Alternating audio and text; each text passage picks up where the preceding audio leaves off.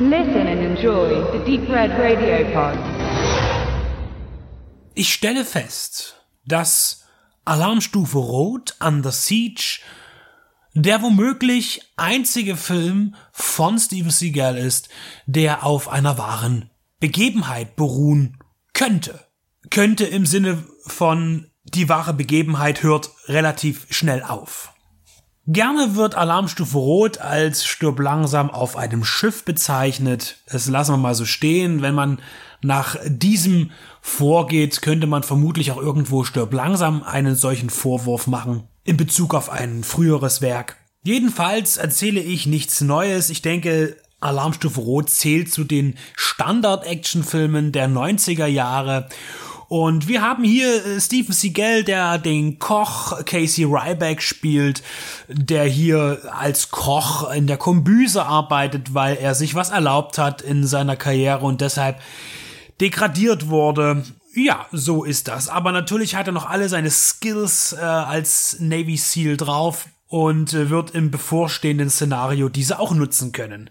Es geht, es bleiben wir ganz kurz bei der wahren Begebenheit. Es geht um die USS Missouri, dieses Kriegsschiff, auf dem Alarmstufe Rot spielt. Das auch gerne als Mighty Mo bezeichnete Schlachtschiff der US-Streitkräfte lief 1944 vom Stapel und diente dann zwischendurch mit einigen Erneuerungen bis 1992 und war im Dienste des US-Militärs.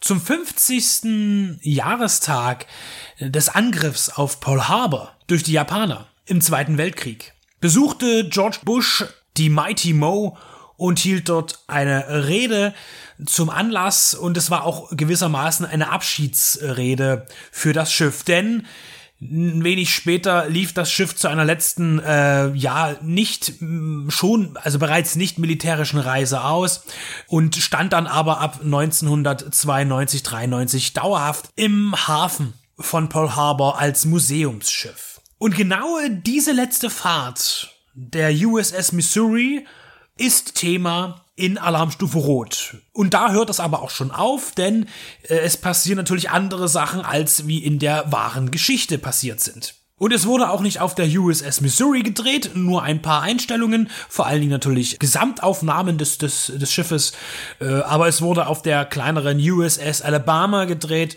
die äh, zur selben Zeit vom Stapel lief wie die Missouri aber nur fünf Jahre im aktiven Dienst war.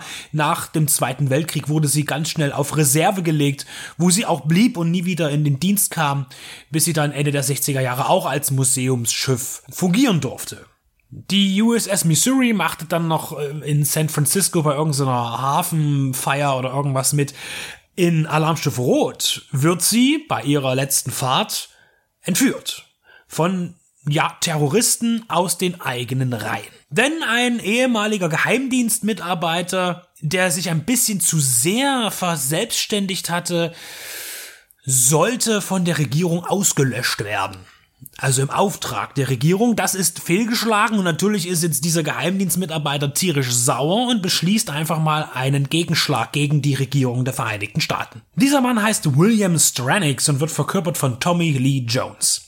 Und er hat ja Begleiter, äh, vor allen Dingen Gary Busey, der Commander Krill spielt, ein Verräter, auch einer, der eigentlich auf dem Schiff dient, der Missouri, aber dem Captain dort in den Rücken fällt, ihn auch umbringt.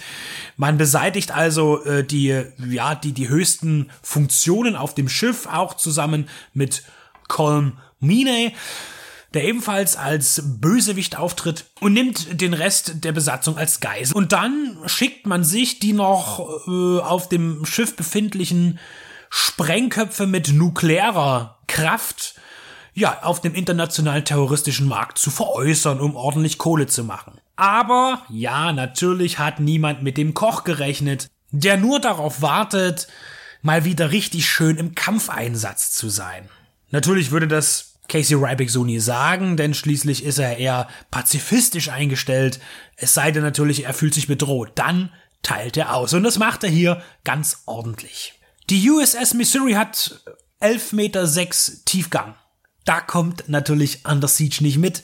Wir haben hier einen sehr natürlich oberflächlich gestalteten, äh, auf die Effekte ausgerichteten Actionfilm mit äh, überzeichneten Figuren. Steven Seagal spielt immer unter der Linie, das ist klar, das ist sein Ding. Und aber auch selbst Tommy Lee Jones, der ist hier so überdreht und man darf hier äh, ruhig nochmal in Erinnerung rufen, dass er ein Jahr später dann eine Oscar-prämierte Rolle in Auf der Flucht verkörpert hat, als er Harrison Ford jagte. Und da ist auch schon wieder eine tolle Verbindung. Da sind wir nämlich bei Andrew Davis, dem Regisseur von Alarmstufe Rot. Und der hat eben auch äh, dann ein Jahr später auf der Flucht inszeniert und er hat zuvor einen Film mit Sigel inszeniert, und zwar Nico der Film, der Siegel überhaupt erstmal äh, groß als Hauptdarsteller ins Geschäft brachte.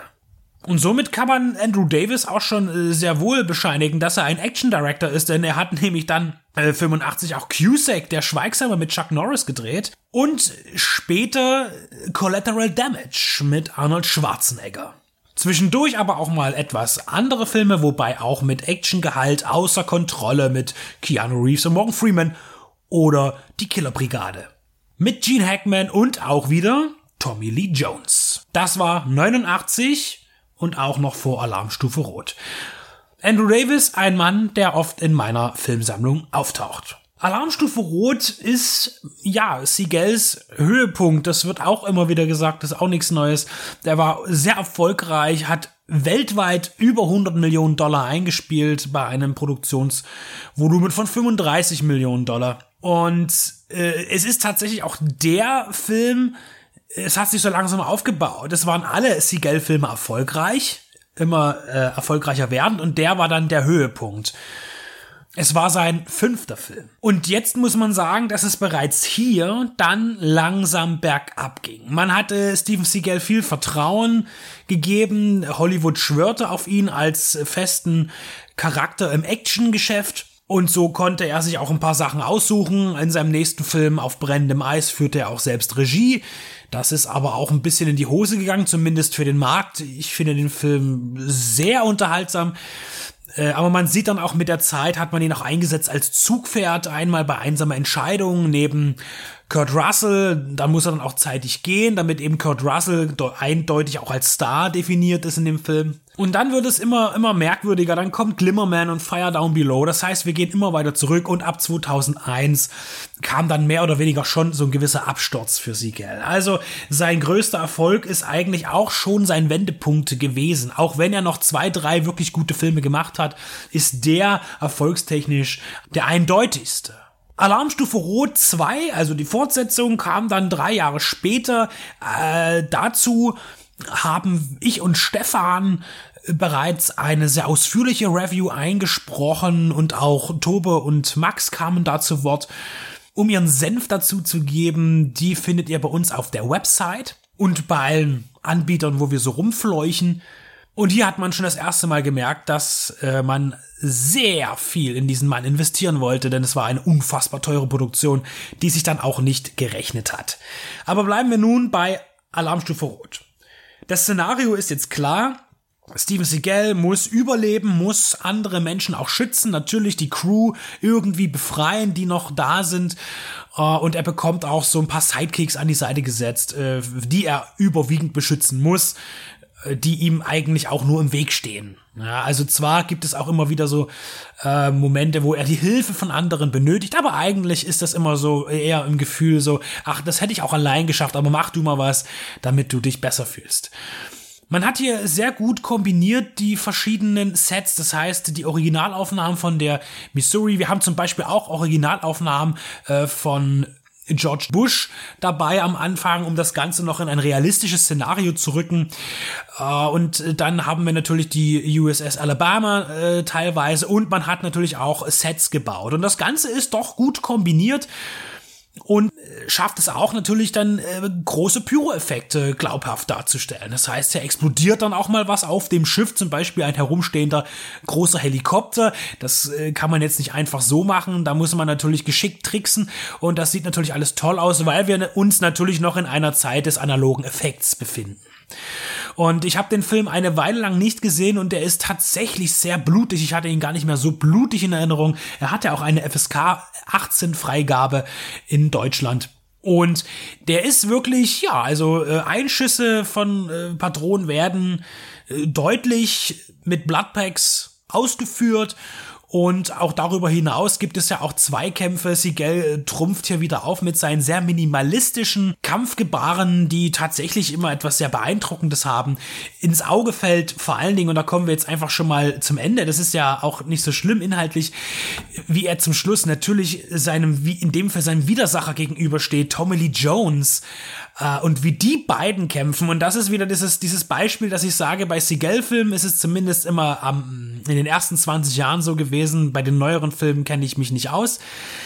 Dass es nie lange Final Fights gibt. Seagal ist einfach der bessere, der mit der besseren Technik und der mit mehr Kraft.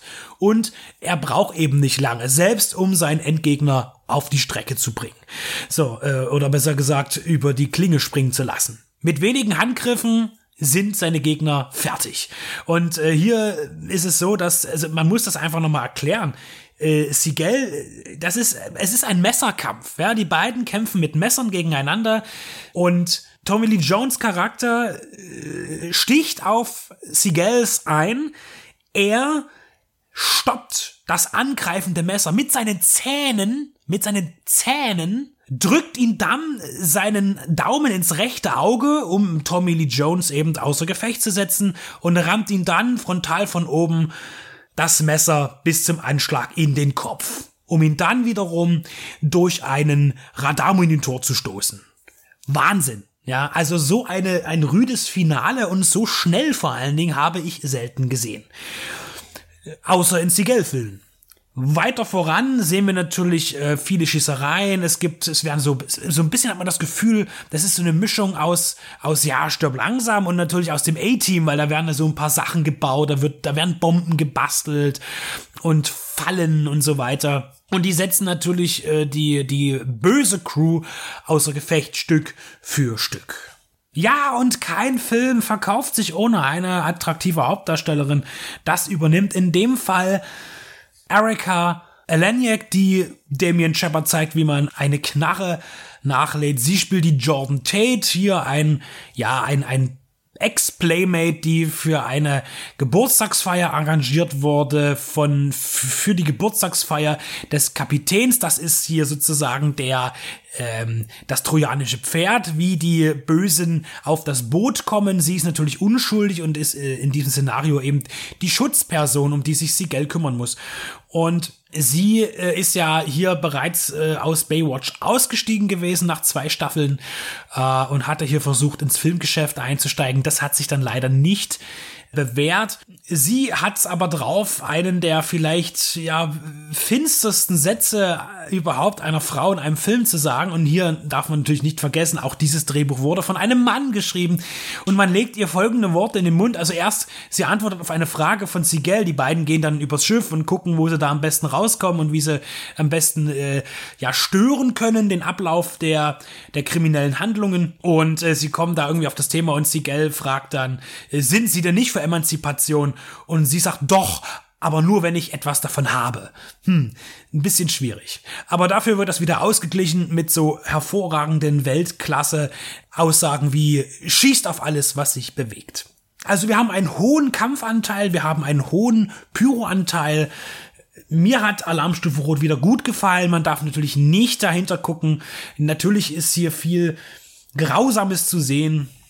Und am Ende gibt es dann noch einen sehr dramatisch völlig unsinnigen und völlig idiotischen Kuss, der am schlechtesten motivierte aller Zeiten. Ich meine, man braucht nicht große Motivation für einen Kuss, da gibt's verschiedene, aber das äh, wirkt in dem Film doch irgendwie etwas, machen wir noch schnell, ne, bevor die Klappe kommt. Ja, also wie gesagt, das mit dem Tiefgang hatten wir schon, das erwarten wir ja auch nicht.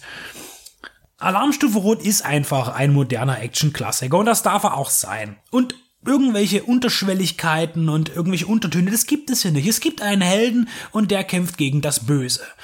Gegen einen Bösen, der von der eigenen Regierung erschaffen wurde. Und eigentlich ist ja auch Casey Ryback auf dieser Seite, denn auch er ist ein Gefallener des Systems, aber er ist natürlich immer noch seinem Land treu. Und auch der entsprechenden Regierung. Und somit stehen ja eigentlich zwei Ausgestoßene sich gegenüber auf dieser USS Missouri. Und es ist natürlich klar, wer gewinnt. Steven Seagal. Heute zählt er eher nicht mehr zu den Gewinnern, zumindest nicht was äh, die Branche angeht. Er ist ja immer noch fleißig, macht hin und wieder mal seine fünf, sechs Filme pro Jahr, die alle sehr minderer Qualität sind. Aber er hat seine feste Fangemeinde. Aber ich denke, auch in der würde niemand behaupten, dass die Filme nach 2000 besser seien als die, die er davor gemacht hat. Vor allen Dingen die, die er vor 1990 gemacht hat. Zur momentanen Veröffentlichungspolitik möchte ich sagen, dass ich ein Rezensionsexemplar bekommen habe von Studio Hamburg. Die haben sich äh, Alarmstufe Rot angenommen und eben auch Alarmstufe Rot 2. Deshalb auch natürlich nochmal der Hinweis auf die Review zum zweiten Teil. Und äh, sie werden als Double Feature angeboten. Ich habe die DVD-Variante zugeschickt bekommen. Da ist jetzt nichts zu beanstanden. Es ist so, dass es diese, diese Variante in verschiedenen Ausführungen gibt. Es gibt einmal eben diese normale Amaray auf DVD. Es gibt die Amaray Blu-ray-Variante als Double Feature. Dann gibt es die Double Feature-Variante als eine Art Mediabook und dann noch einmal als Steelbook. Und in allen Fällen ist es aber so, dass überall das gleiche drauf ist. Das heißt, es sind die beiden Filme drauf, separat jeweils auf einer Disc und an Extras, da haben wir die Klassiker, animiertes Menü, Szenenauswahl und auch ein Kinotrailer. Sonst geht darüber hinaus aber nichts. Einfach nur zum Gucken wenn man es noch gar nicht hatte in der Sammlung, bitteschön zugreifen. Äh, bei beiden Teilen macht man nichts verkehrt, wenn man wirklich einfach einen ziemlich, äh, ja, schnellen und auch brutalen Actionfilm sucht. Da ist man hier genau richtig aufgehoben. Und somit muss ich ja als Liebhaber von Seagal-Filmen vor 2001 diese Empfehlung aussprechen. Alarm Stufe Rot Under Siege von 1992 ein sehr wohl gut gealterter Actionfilm.